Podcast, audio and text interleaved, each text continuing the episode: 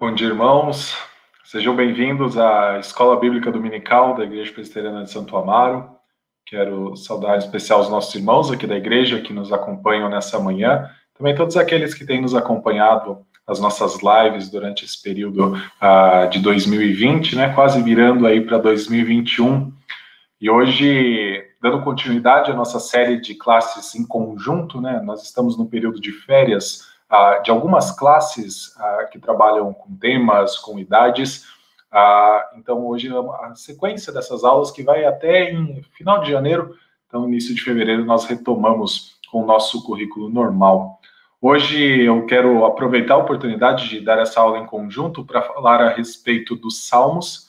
Todo final de ano, já tenho adotado isso há algum tempo, Gosto de dar algumas aulas para ajudar os irmãos a lerem a Bíblia no ano seguinte.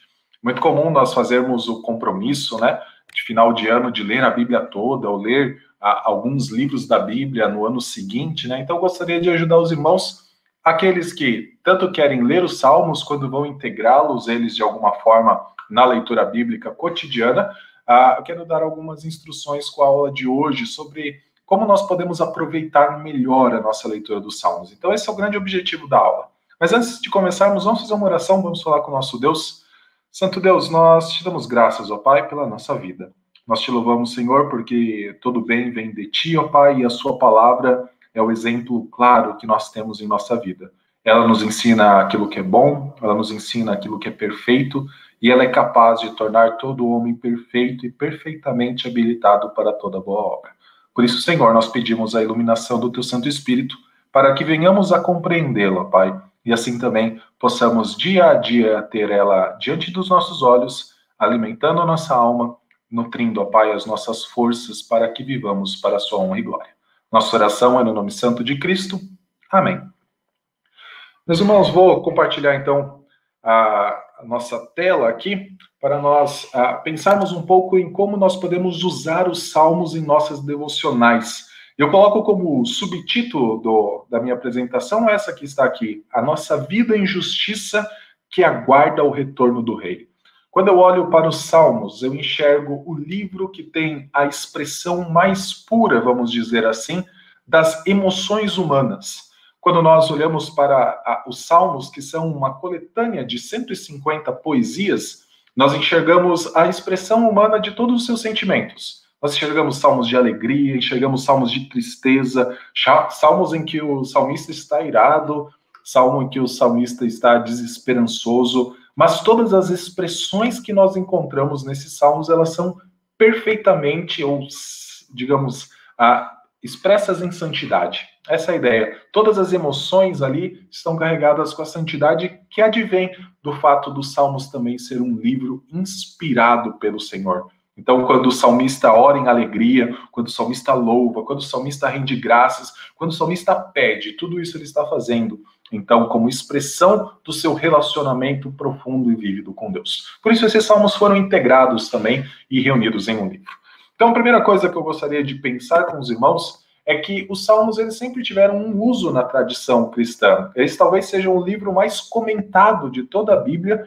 Se nós olharmos, a, nós temos comentários em português, comentários em diversos livros, em diversas línguas. Do Antigo Testamento, certamente é o livro mais comentado. E é aquele livro que possivelmente seja o mais presente também quer em nossas devoções diárias, justamente por tocar nessa ideia das emoções humanas, tocar como se fosse um espelho para a nossa alma, como também para o uso que nós fazemos na Bíblia. Grande maioria das liturgias, eu acho que nós tentássemos compilar estatisticamente as liturgias que são utilizadas nos cultos públicos, os salmos com certeza estão na maioria delas. Então é o livro que moldou a tradição cristã. E muito do que nós conhecemos e muito das formas como nós nos relacionamos com Deus advém da nossa compreensão do livro dos Salmos. Eu destaco pelo menos três usos que os salmos tiveram ao longo da história dentro da, da tradição cristã.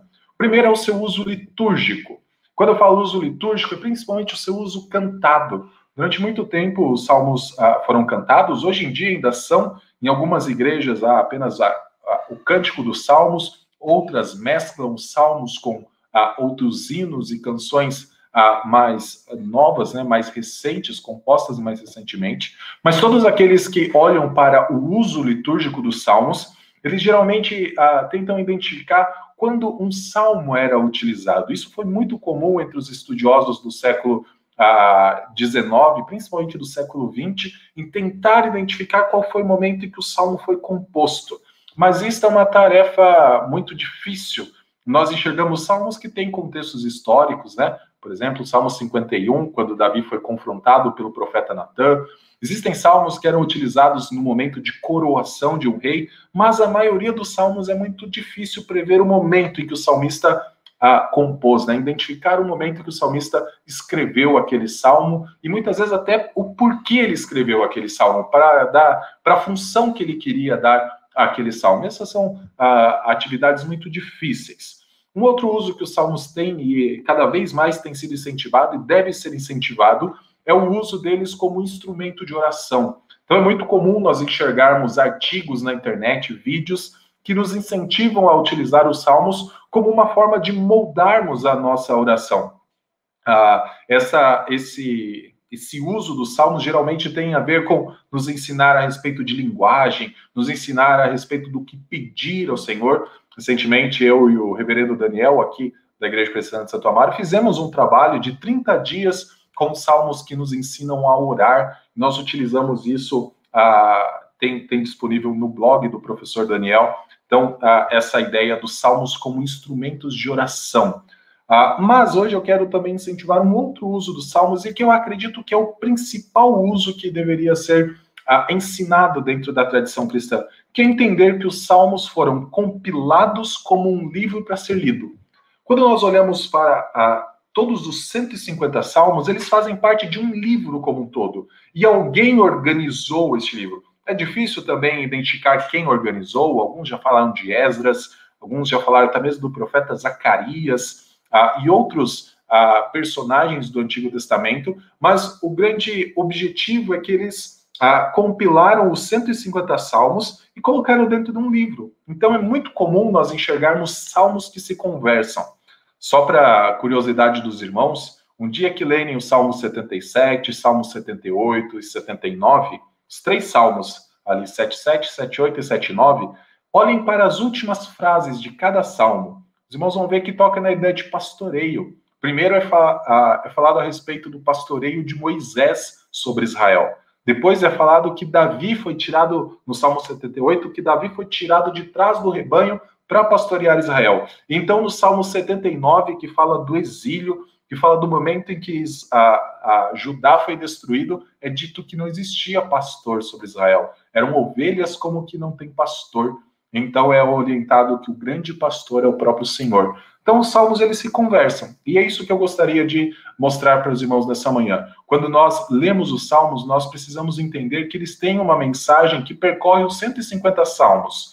Essa mensagem ela não é unificada, né? Ensinar, por exemplo, ensinar a respeito da soberania de Deus. Então, 150 salmos vão falar sobre isso. Mas eu acredito que os salmos nos ensinam duas coisas. O primeiro é identificar e buscar uma vida justa, e em segundo lugar, a esperarmos o retorno do rei. Por isso meu o subtítulo, né? A vida que aguarda aguarda injustiça o retorno do rei. Eu acredito que essa essa orientação passa pelos 150 salmos. E se nós nos aproximarmos deles com essa perspectiva de que nós vamos aprender sobre o que é uma vida justa e de que nós vamos ser ensinados a esperar o retorno do rei, eu acredito que nós podemos usufruir ainda mais dos salmos em nossas devocionais.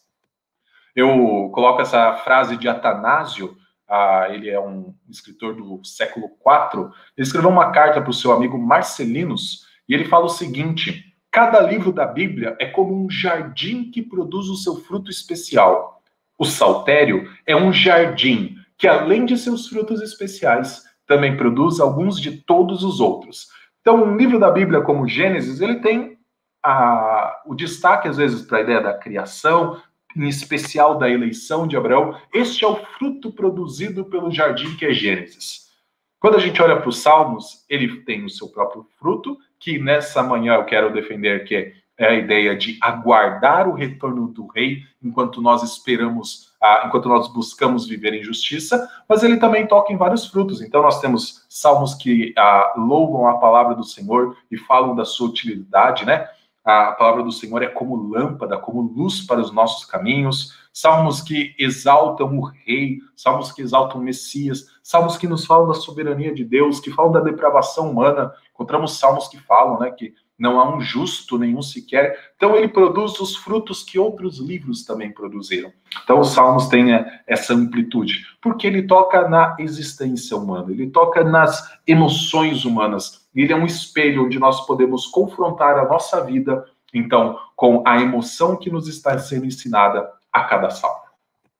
Para nós começarmos a nossa reflexão sobre como nós podemos usar os Salmos em nossa devocional, gostaria de mostrar para os irmãos como é a estrutura do livro dos Salmos. O que eu estou defendendo nessa manhã é que os Salmos eles foram reunidos, os 150, não de forma aleatória. Então não é porque ah, esse salmo vai na posição 1, esse na 2, o outro na 150 e assim, sem nenhum critério. Eles foram colocados com critérios e justamente para ensinar esse movimento de se aguardar o retorno do rei enquanto se vive em justiça. Então eles têm uma estrutura e cada salmo foi alocado numa posição justamente para conversar com os salmos que estão ao redor e principalmente com a estrutura principal.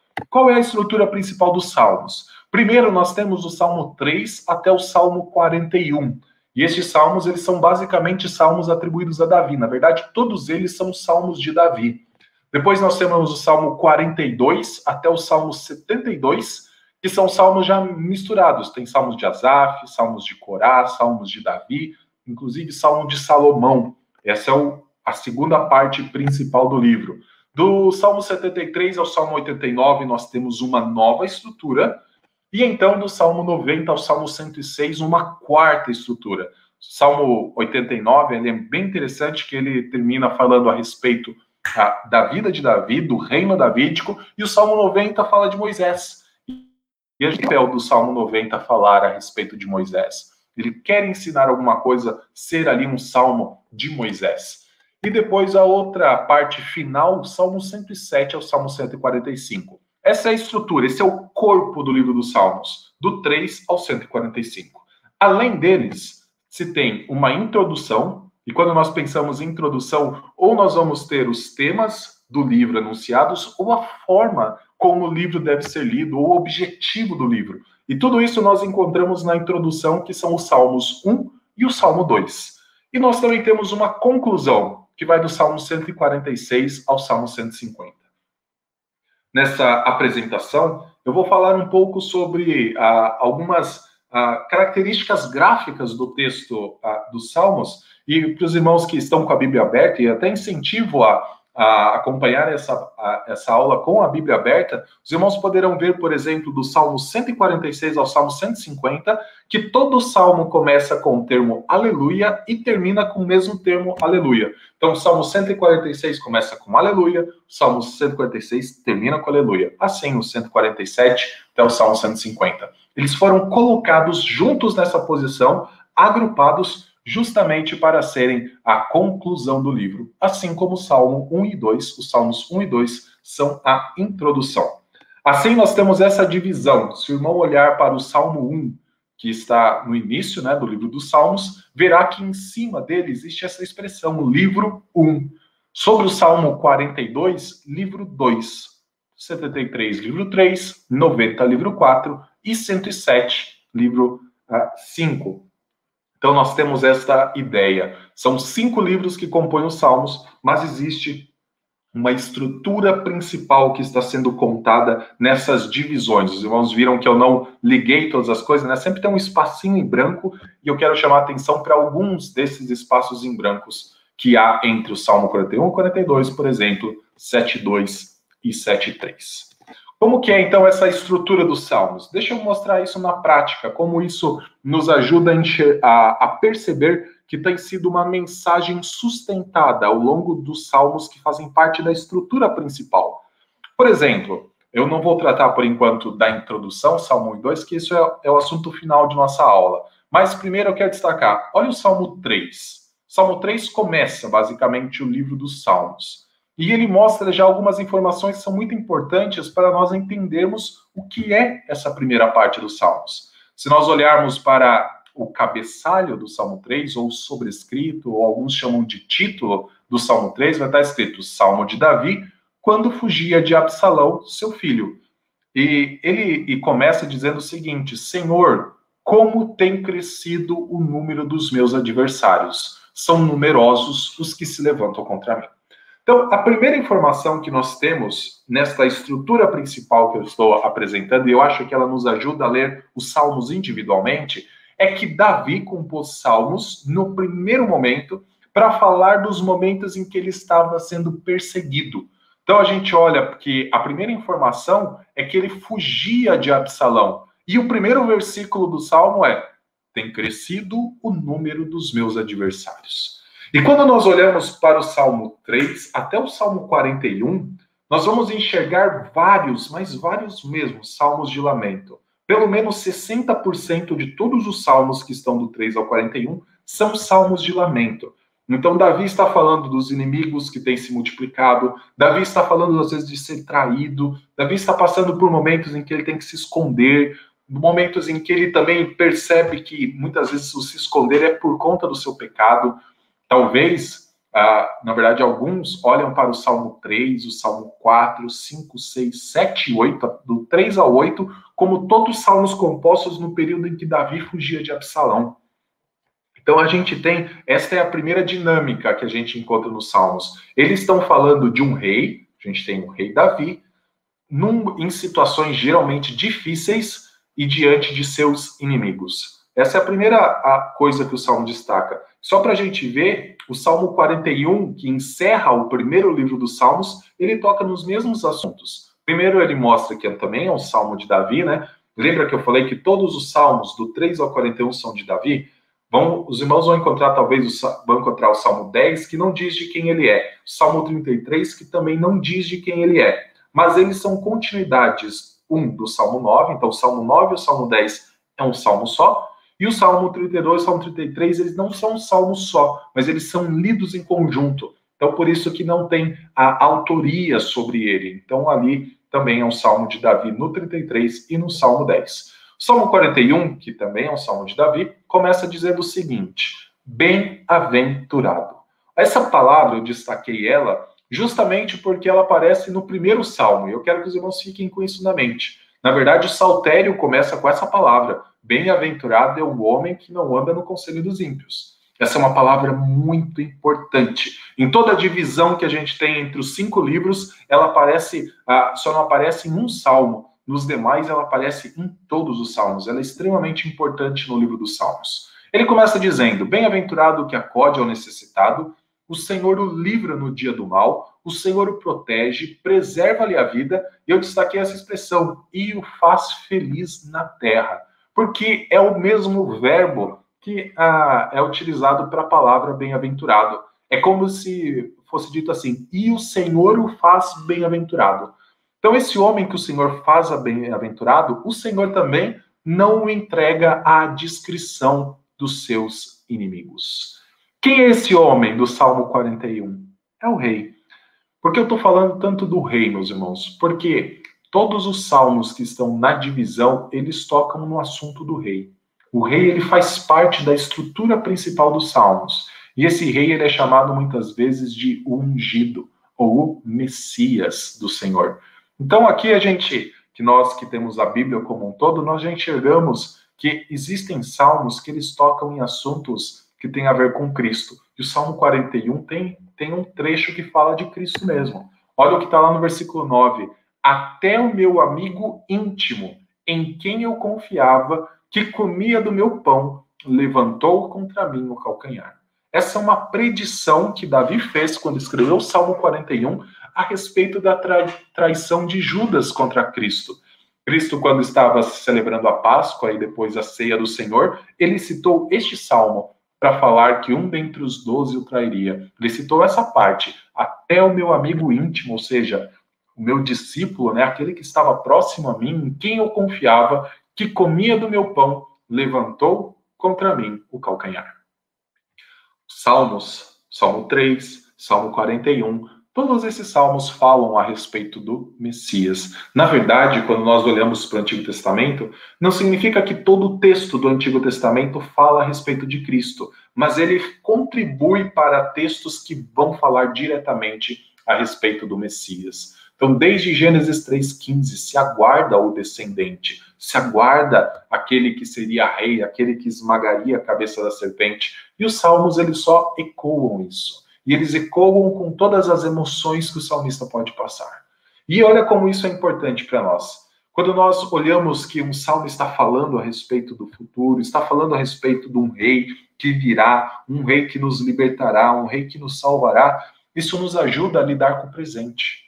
Toda a esperança futura tem um impacto no presente. Uma pessoa que espera muito por alguma coisa, por exemplo, nós estamos no final do ano, nós talvez ficamos durante muito tempo planejando viagens que faríamos agora. Então isso alimentou o nosso coração ao longo do ano.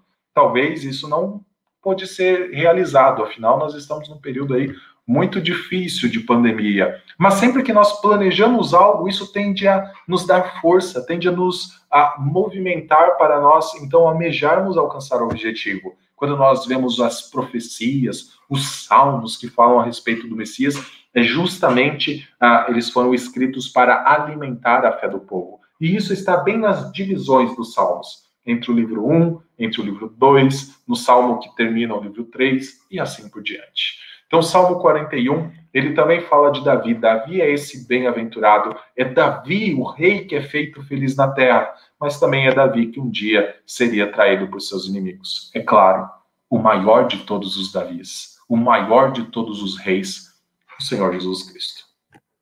Salmo 72, que encerra o livro 2, eu não vou até o final, eu quero destacar apenas alguns uh, salmos que estão bem nessas divisões. É muito importante para a gente entender a mensagem.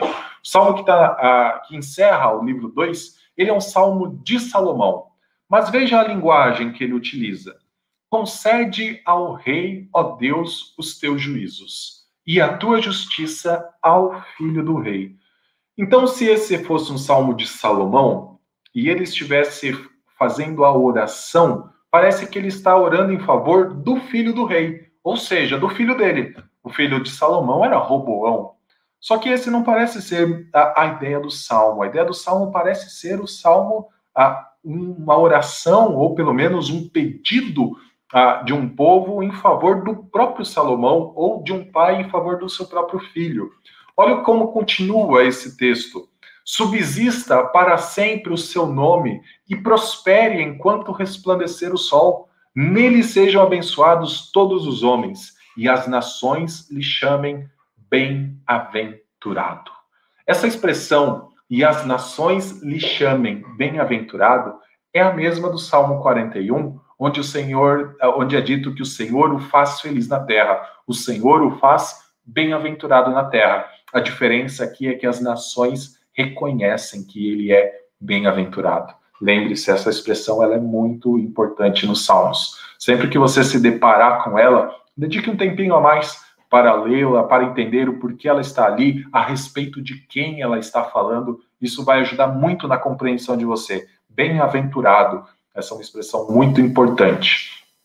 Quando nós olhamos para esse versículo 17, ele está falando de um rei que para sempre deveria prosperar, ou para sempre deveria ter a sua posição. E nós lembramos que quando o Senhor estabeleceu a aliança com Davi, está lá no segundo livro das Crônicas, a, capítulo 7, versículo 14, o Senhor falou de um descendente que reinaria para sempre. Não seria Davi, mas o seu descendente reinaria para sempre. Então, quem é esse descendente de Davi? No primeiro momento, é o Salomão. Salomão é o rei. Mas, num segundo momento, o grande descendente de Davi, que reina para sempre, é Jesus.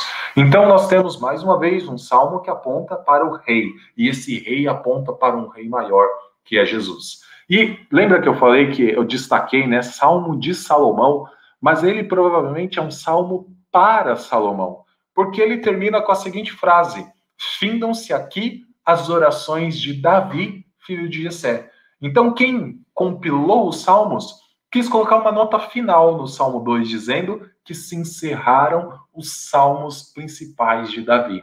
Vai ter mais salmo de Davi para frente, mas aqui os salmos que ele fala principalmente a respeito do rei.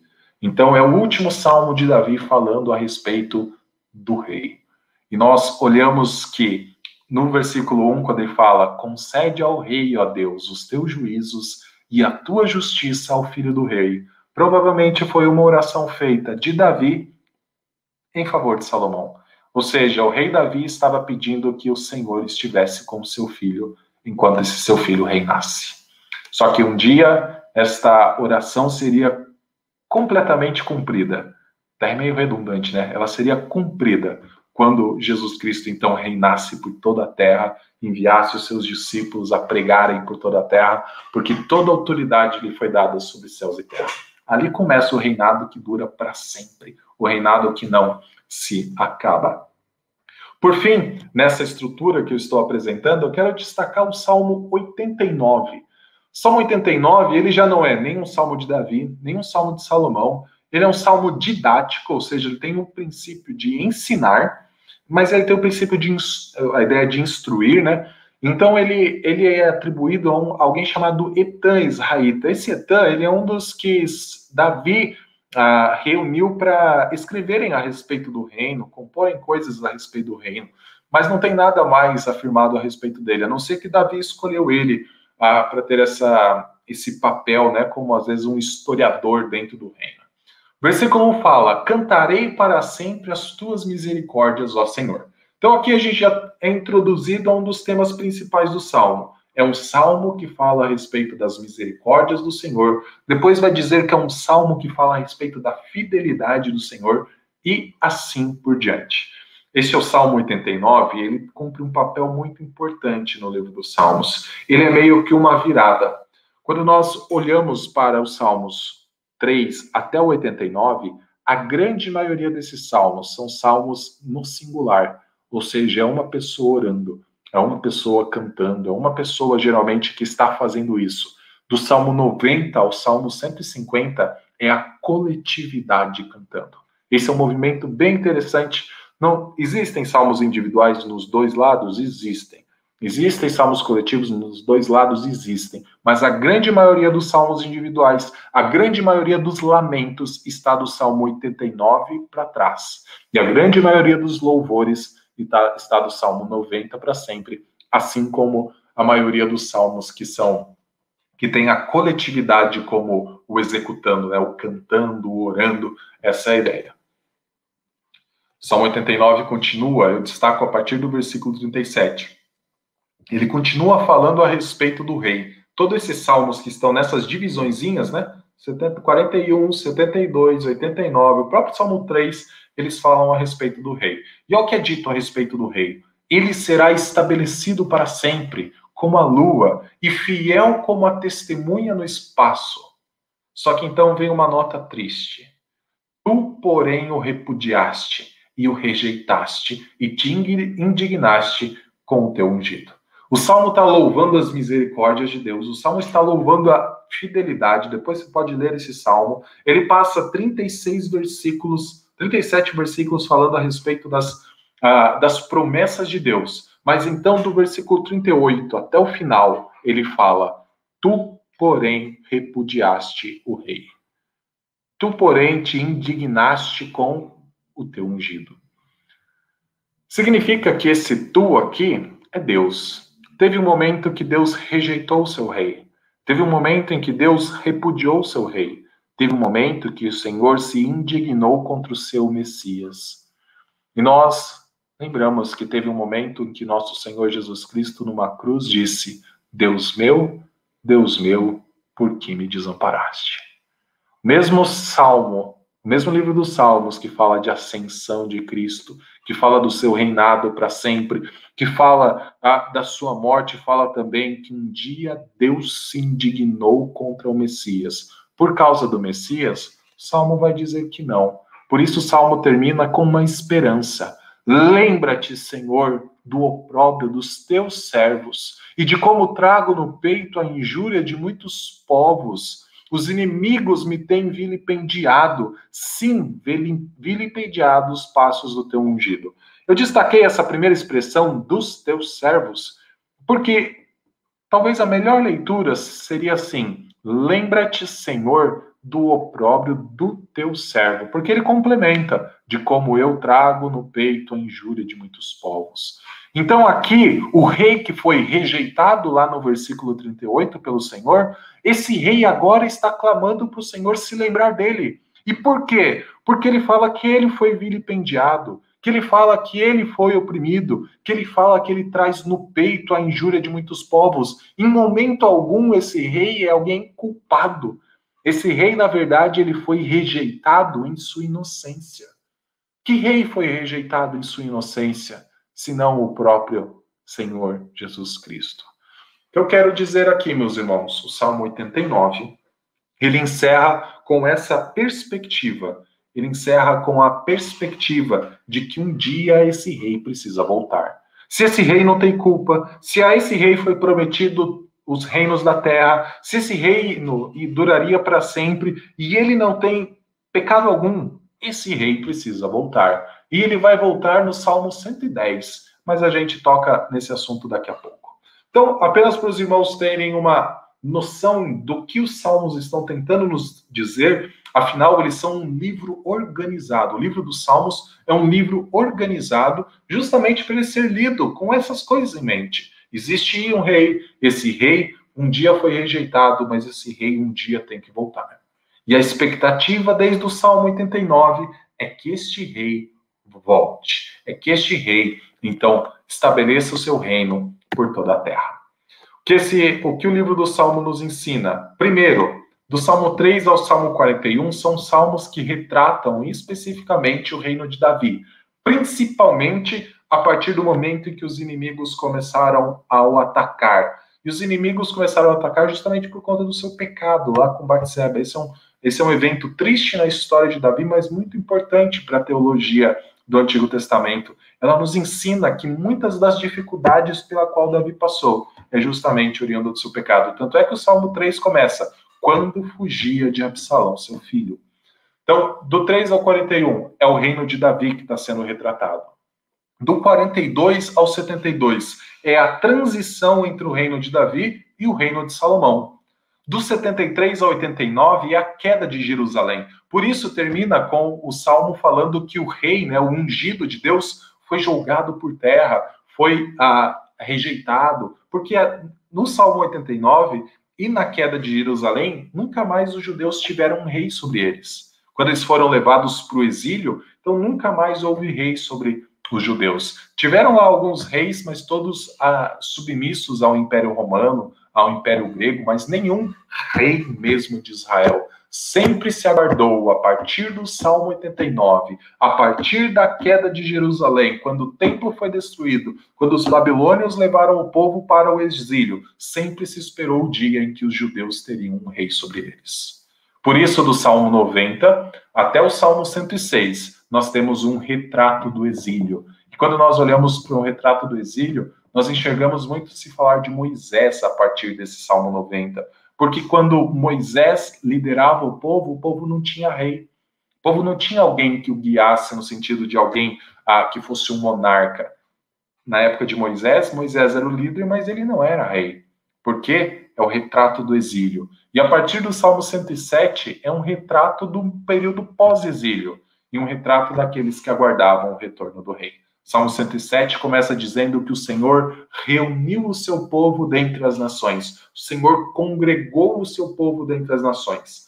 Num primeiro momento, é como se o Senhor reunisse todos os judeus que foram espalhados, né, durante o exílio, mas que foram levados principalmente para a Babilônia.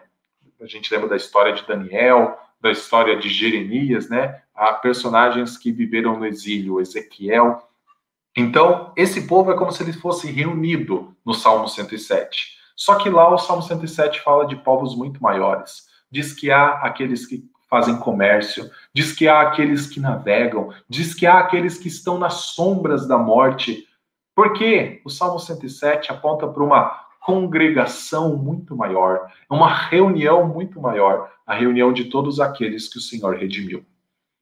Salmo 108 vai ser de Davi, Salmo 109 vai ser de Davi de novo. Salmo 110 vai falar daquele que é como Melquisedeque, sacerdote segundo a ordem de Melquisedeque. Então, apenas para a gente olhar aqui, existe um, um, existe um padrão, existe pelo menos uma noção que o, quem organizou os 150 salmos quis deixar para a gente. Nós precisamos pensar no rei, nós precisamos aguardar o retorno do rei. Quando a gente pensa nos judeus, eles precisavam aguardar o retorno do rei porque o exílio os deixou sem rei. Eles precisavam ansiar pelo retorno de um rei sobre Israel. Mas nós aguardamos o retorno do rei que já reina. Nós aguardamos o retorno do rei para um dia nos levar para reinar com ele. E os salmos nos contribuem para isso. O que eu quero propor com esta aula, né? Eu já falei bastante da estrutura, ela é a parte principal da aula, mas eu quero destacar algumas coisas. Quando nós lemos Hebreus, capítulo 1, versículos 5 a 14, nós temos 10 versículos lá. E eu acho que o autor de Hebreus faz exatamente algo que eu gostaria de propor aos irmãos, de pensar nos salmos como tendo uma mensagem que percorre eles. Não é que um salmo fala de uma coisa, outro salmo fala de outra, e eles não se conversam. Eles podem até ter temas distintos, mas existe uma conexão entre eles. E o autor aos Hebreus, nesse trecho, percebeu essa conexão muito claramente. Os irmãos vão ver que esse salmo ele é todo recortado, né? Um pouco tá para cá, um pouco tá alinhado à margem, ele não é muito esse esse texto de Hebreus, ele não é muito organizadinho, né, com um diagrama bem bonitinho. Se olhar na Bíblia, tá sempre recuado os textos, porque há muita citação de textos. Olha o que diz esse texto de Hebreus 1. Pois a qual dos anjos disse jamais: Tu és meu filho, eu hoje te direi. E outra vez: Eu lhe serei pai, e ele me será filho. E novamente, ao introduzir o primogênito no mundo, diz: e todos os anjos de Deus o adorem. Ainda, quanto aos anjos, diz: aquele que a seus anjos, aquele a que seus anjos faz ventos, e aos seus ministros labareda de fogo, mas acerca do filho, o teu trono, ó Deus, é para todo sempre. E cetro de equidade é o cetro do seu reino. Amaste a justiça e odiaste a iniquidade. Por isso Deus, o teu Deus, te ungiu com óleo de alegria, como a nenhum dos teus companheiros. Ainda no princípio, Senhor, lançaste os fundamentos da terra, e os céus são obra das suas mãos. Eles perecerão, tu, porém, permaneces. Sim, todos eles envelhecerão, qual veste. Também qual mantos enrolarás, e como vestes serão igualmente mudados. Tu, porém, és o mesmo, e os teus anos jamais terão fim. Ora, a qual dos anjos jamais disse: Assenta-te à minha direita, a que o ponha os teus inimigos por estrada dos teus pés? Não são todos eles espíritos ministradores enviados para serviço a favor dos que hão de herdar a salvação?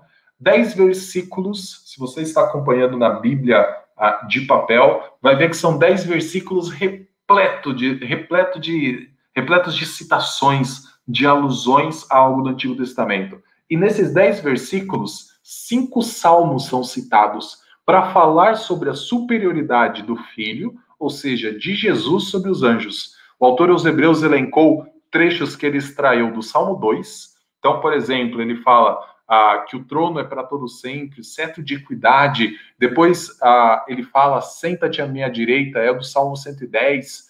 Então tem o Salmo 2, Salmo 104 está sendo citado, Salmo 45, 102 e 110. Olhe depois na sua Bíblia, se você está acompanhando com a Bíblia de papel, provavelmente vai ter ah, letras sobrescritas, né? pequenas letras colocadas sobre uma palavra, sobre um trecho, e que lá embaixo vai ter a referência. Os irmãos vão encontrar todos esses salmos, o versículo certinho, onde então. O que o autor aos Hebreus nos ensina com isso? Quando ele compila pelo menos cinco salmos para falar a respeito de um tema, que ele enxerga esse tema ao longo desses cinco salmos. Ele está falando a respeito da superioridade de Jesus em relação aos anjos. Mas ele enxergou que isso é falado no Salmo 2, ele enxergou que isso é falado no Salmo 104, no 45, no 102, no 110. Nós precisamos olhar para os salmos não como poesias aleatórias que alguém colocou num livro, então, do jeito que, que reuniu as folhas foram organizadas. Não. Cada salmo foi colocado na posição em que está com o propósito e eles conversam entre si. Eu gostaria que os irmãos tivessem isso em mente. Os salmos conversam entre si. De onde nós enxergamos principalmente essa conversa, né? De onde nós enxergamos que existe uma mensagem que está sendo ensinada para nós. Como nós podemos usar o livro dos Salmos para entender essa mensagem, para poder aproveitar melhor os Salmos? Da introdução. Toda introdução de livro, geralmente ela fala sobre o que o livro trata, então lá vai ter o tema do livro, vai ter as divisões do livro, né? Então, capítulo 1 fala de tal coisa, capítulo 2 de tal coisa, ah, vai ter o propósito, né? No final, ah, espera-se que o leitor compreenda sobre acerca, às vezes, de ah, um momento da história ou sobre uma teoria ah, da ciência que ele estuda, né? Administração, medicina. Espera-se que ao final do livro o leitor alcance o objetivo. Qual é o papel que a introdução do Salmo 1 e composta pelo Salmo 1 e o Salmo 2 desempenha no livro? Justamente orientar a leitura dos Salmos de acordo com alguns princípios. Eu quero ensinar eles aqui. Vou ler rapidinho o Salmo 1 e vou destacar algumas coisas.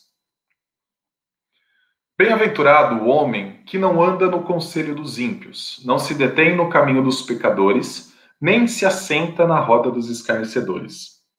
Antes, o seu prazer está na lei do Senhor, e na sua lei medita de dia e de noite. Ele é como árvore plantada junto à corrente de águas, que no devido tempo dá o seu fruto, e cuja folhagem não murcha e tudo quanto ele faz será bem sucedido. Os ímpios não são assim. São, porém, como a palha que o vento dispersa. Por isso, os perversos não prevalecerão no juízo, nem os pecadores na congregação dos justos. Pois o Senhor conhece o caminho dos justos, mas o caminho dos ímpios perecerá. Se você lesse esse Salmo 1, você dificilmente conseguiria orá-lo, porque esse salmo não é uma oração. Esse salmo é um salmo de instrução, ele quer nos ensinar alguma coisa. Ele não quer ah, nos, ah, nos fornecer uma oração formatada, certinha, com as palavras que nós queremos usar. Esse salmo até mesmo seria difícil de cantar, afinal, em nenhum momento ele é direcionado a Deus. Ele poderia ter um papel dentro de um culto, de um momento de instrução, mas ele teria dificuldade de ser cantado, né?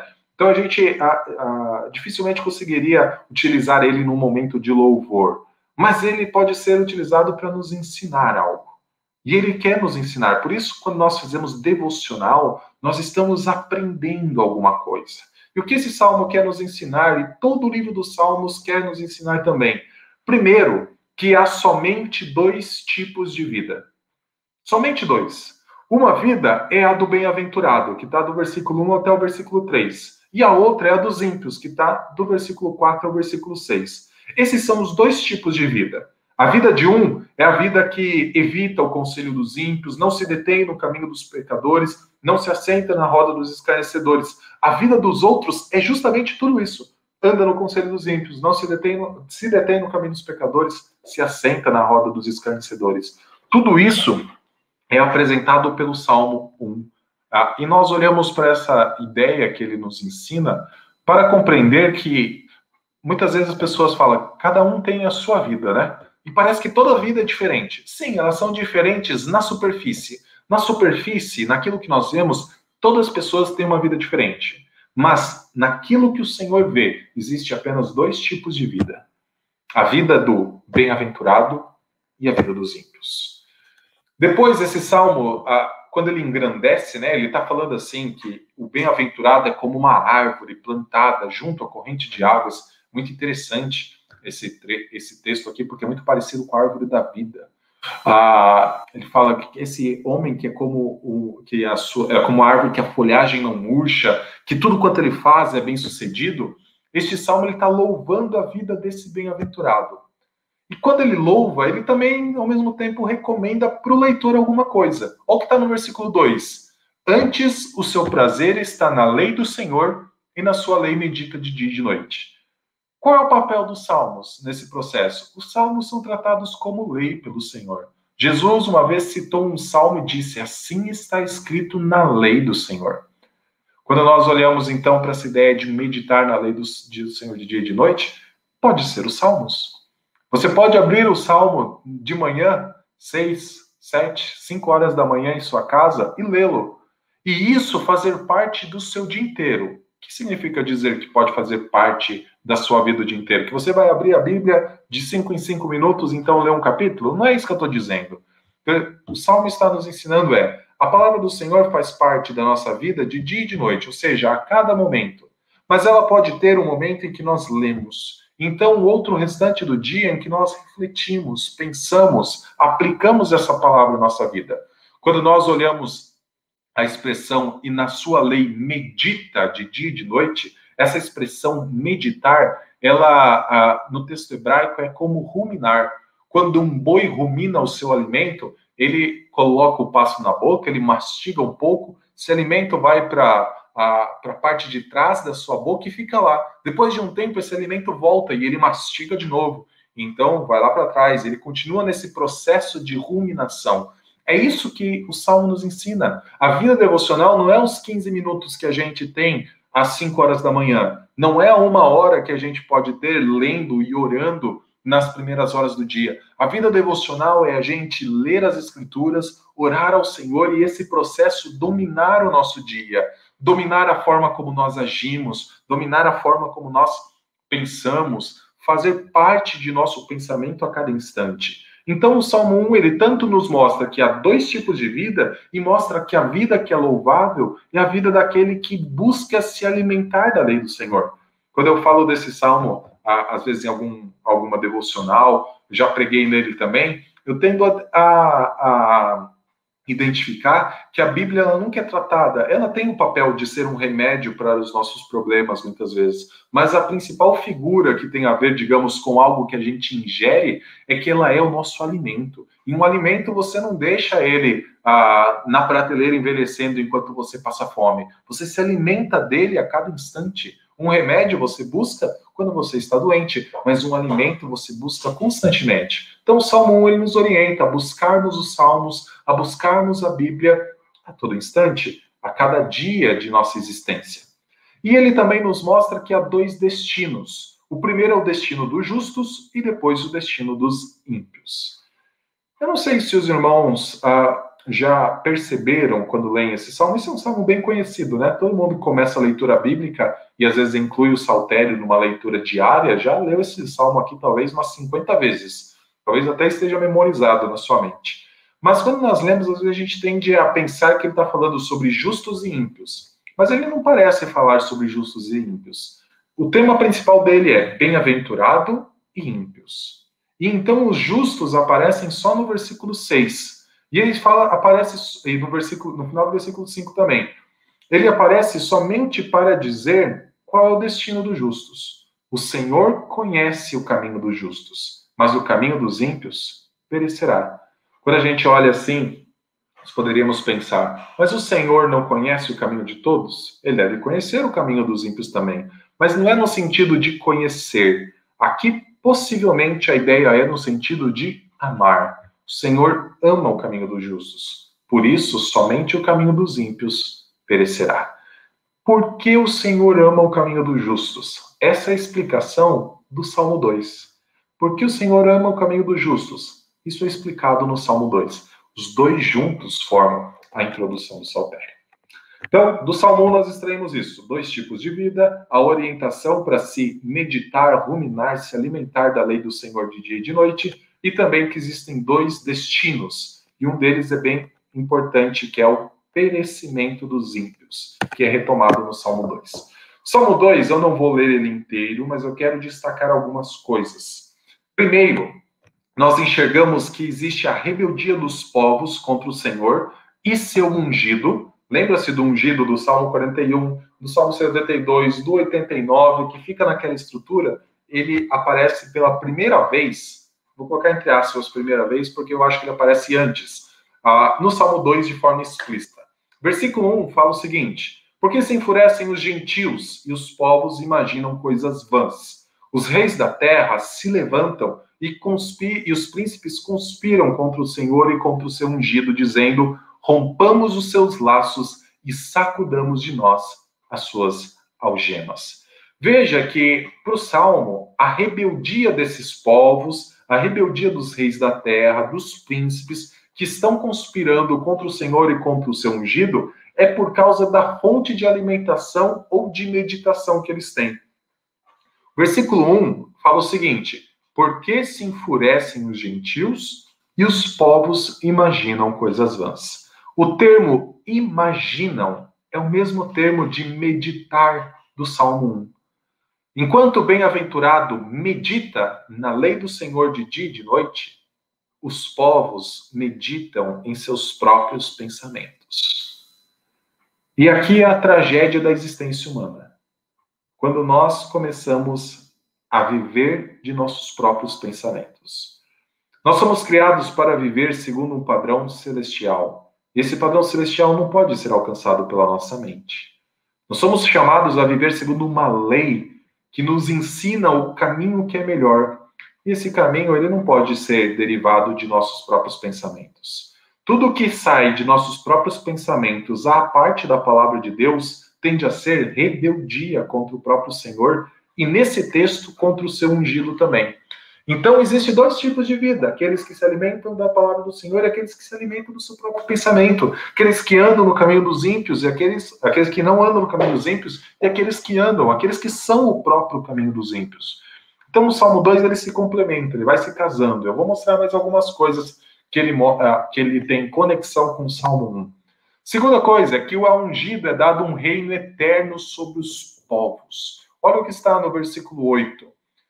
Pede-me e eu te darei as nações por herança e as extremidades da terra por tua possessão, e as despedaçarás como um vaso de oleiro. Salmo 2 se conecta com o Salmo 41, se conecta com o Salmo 72, 89, 110, 132, 144 e até o final. É uma rede que está sendo construída, é uma, é, é como se um fio ficasse passando por cada um destes salmos e este fio nos orienta a entender sobre o reinado do Messias, sobre o reinado desse que é chamado de ungido e que um dia seria chamado de Cristo. Então, nós somos ah, sempre lembrados da temática do rei desde a introdução do livro. Segundo lugar, os rebeldes são instruídos a servirem o rei para que não tenham o destino dos ímpios. O salmo começa com reis dizendo: rompamos os laços do Senhor e do seu ungido, sacudamos de nós as suas correntes, né? Imaginando coisas vãs, ou seja, em uma rebeldia contra o Senhor. Mas o salmo termina dizendo para eles evitarem a rebeldia. Versículo 10: Agora, pois, ó reis, sede prudentes, deixai-vos advertir juízes da terra, servi ao Senhor com temor e alegrai-vos nele com tremor. Beijai o filho para que não se irrite e não pereçais no caminho, porque dentro em pouco se lhe inflamará a ira. Olha como este salmo nos mostra que existe um grupo de pessoas que, se não se arrependerem da sua rebeldia, um dia terão o seu caminho, o seu caminho irá perecer. Sua vida será destruída. E isso é alertado desde o Salmo 2. E quem fará este juízo? Quem trará esse juízo? O próprio Filho, aquele que está sendo chamado de Filho e de ungido de Deus, ou o próprio Messias, e que para nós que temos toda a Bíblia, o próprio Cristo. Mas lembra-se que eu falei que o Salmo 1, que fala de, também do caminho dos ímpios perecer, e o Salmo 2 fala, né, no versículo 12, para e não pereçais no caminho, Salmo 1 termina falando sobre o caminho dos justos, né? Que o Senhor conhece o caminho dos justos. E por que o caminho dos justos é conhecido? Porque eles se refugiam no bem-aventurado. Final do Salmo 2 fala: Bem-aventurados todos os que nele se refugiam. E eu fico perguntando quem são esses todos? E a única resposta é: aqueles que deixaram a rebeldia e se refugiaram, servindo ao Senhor e beijando o Filho. Eles são considerados bem-aventurados como o é o bem-aventurado do Salmo 1. Esse termo é muito importante, eu já falei isso. O Salmo 2 e o Salmo 1, eles têm uma moldura. Na primeira linha tem bem-aventurado é o homem. Na última linha tem bem-aventurados são. Porque esses salmos, eles podem ser lidos juntos. Eu acho que são dois salmos independentes, mas eles podem ser lidos juntos. Eles tocam em temas muito parecidos. E o tema que ele está nos ensinando é: nós podemos ser considerados bem-aventurados no momento em que nós nos refugiamos no bem-aventurado. Mas quem é o bem-aventurado? Só uma resposta, eu acredito. Se nós voltarmos para o Salmo 1, vou voltar rapidamente para lá, nós vamos ver que esse bem-aventurado é o homem. Tem aqui tem um artigo definido, é o homem, não é um homem, é o homem, é alguém bem específico. E ele diz o seguinte: que não anda no conselho dos ímpios, não se detém no caminho dos pecadores, nem se assenta na roda dos escarnecedores. Quem nunca fez isso? Só uma resposta: Jesus Cristo. Aquele que, sendo como nós e sendo tentado à nossa semelhança, nunca cometeu pecado algum. Ele fala no versículo 2: O seu prazer está na lei do Senhor, na sua lei se alimenta, né? medita de dia e de noite. Como Jesus Cristo um dia disse: Não só de pão viverá o homem, mas de toda a palavra que procede da boca de Deus. E olha o versículo 3: Ele é como árvore plantada junto à corrente de águas que no devido tempo dá o seu fruto, cuja folhagem não murcha, e tudo quanto ele faz será bem sucedido. Tudo que essa pessoa faz é bem sucedido. E ele é como uma árvore, muito semelhante à árvore da vida. Esse bem-aventurado tem vida nele, assim como a árvore da vida tinha vida nela. Se Adão e Eva se alimentassem para sempre da árvore da vida, viveriam eternamente. Se nós nos alimentarmos daquele que é chamado de palavra de Deus, se nós nos alimentarmos daquele que é o pão vindo do céu, se nós nos alimentarmos desse que é chamado de árvore plantada junto à corrente de águas que dá o seu fruto, a nossa vida é eterna. É isso que é bem-aventurança. É isso que é se refugiar no bem-aventurado. Ele é justo, ele é santo, ele é perfeito, suas obras são boas. O que eu faço uma vez que as minhas obras são más e de rebeldia? eu creio, eu me refugio, eu me coloco debaixo do seu senhorio. Eu não sou mais um rebelde, eu não busco mais autonomia, mas eu me refugio no Senhor. É isso que os salmos estão nos ensinando a fazer. Nós podemos ser bem-aventurados, como se nós buscarmos a justiça enquanto nós aguardamos o retorno do rei. E que justiça nós buscamos? A das nossas próprias obras? Jamais. Mas a justiça de Deus manifestada em Cristo Jesus. Por fim, meus irmãos, já chegando aí a 53 minutos, 55 minutos de aula, conclusão dessa aula de escola bíblica dominical, que eu busquei tentar ajudar os irmãos a entenderem como os salmos foram organizados e como eles podem orientar a nossa leitura. Eu coloco algumas coisas aqui. Primeiro, a introdução dos salmos, isso é, o Salmo 1 e o Salmo 2, os Salmos 1 e 2, nos apresenta os dois temas dominantes de todo o livro. Qual, quais são esses temas? Primeiro, o contraste entre dois tipos de vida e seus destinos. Então, existe apenas dois tipos de vida, existe apenas dois destinos. Existe apenas a vida daqueles que servem a Deus, daqueles que um dia são chamar, serão chamados de justos e aqueles que então são ímpios. E existe apenas dois destinos. E nós conhecemos hoje como céu e inferno.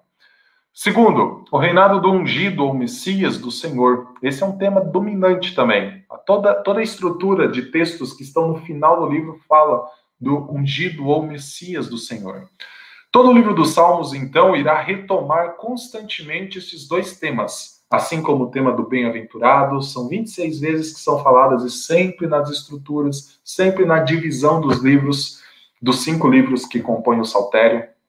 Portanto, ao lermos o Saltério como um livro logicamente arranjado, precisamos ter em mente que seu objetivo é nos ensinar a vivermos uma vida justa enquanto aguardamos a volta do nosso Rei Redentor.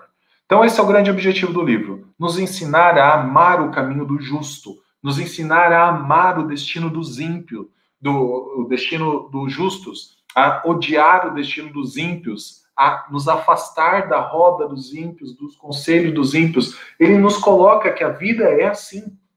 Existe apenas dois tipos dessa de, de vida. Existe apenas esses dois tipos. Então ele nos mostra, o Salmo vão nos mostrar esses dois. E então eles vão nos chamar a aguardar e nos refugiarmos no ungido ou Messias do Senhor. Encerro aqui esta aula convidando os irmãos a incluírem os salmos né, nas suas leituras devocionais. Eu acredito que isso tenha a contribuir muito para a vida de todos. Afinal, como eu falei desde o início, os salmos são espelhos para a nossa vida. Ali nós encontramos todas as emoções que um dia nós vamos poder expressar. Talvez já expressemos alegria, tristeza, raiva, angústia, desesperança, falta de esperança.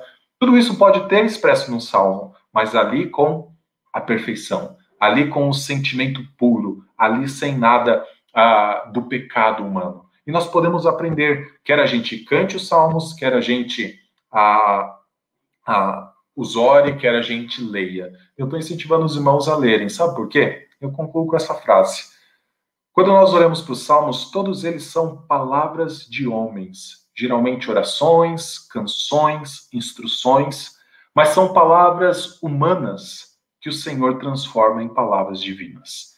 Então, o Senhor quer que a gente leia os salmos como a gente lê todos os outros livros. O Senhor quer que a gente medite nos salmos como a gente medita em todos os outros livros. Eles podem ser utilizados como modelo de oração? Podem.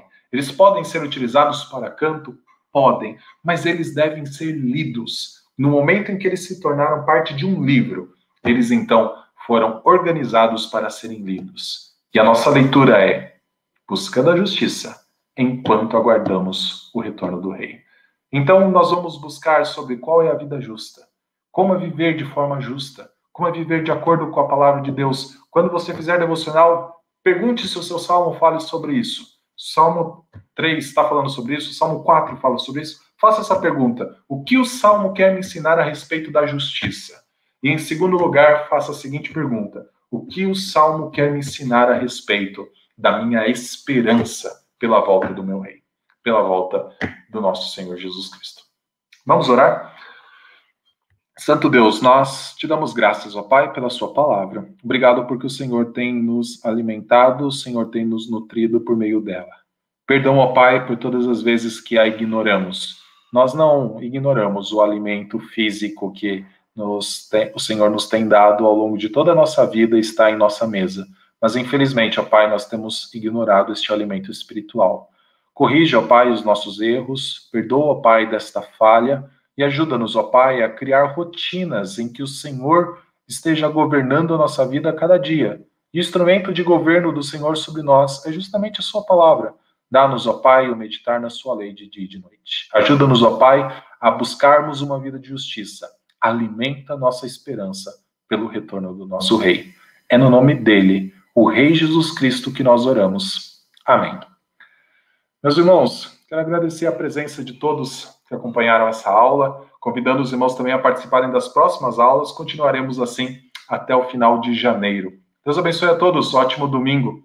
Nós nos vemos aqui na Igreja Presbiteriana de Santo Amaro. Deus abençoe.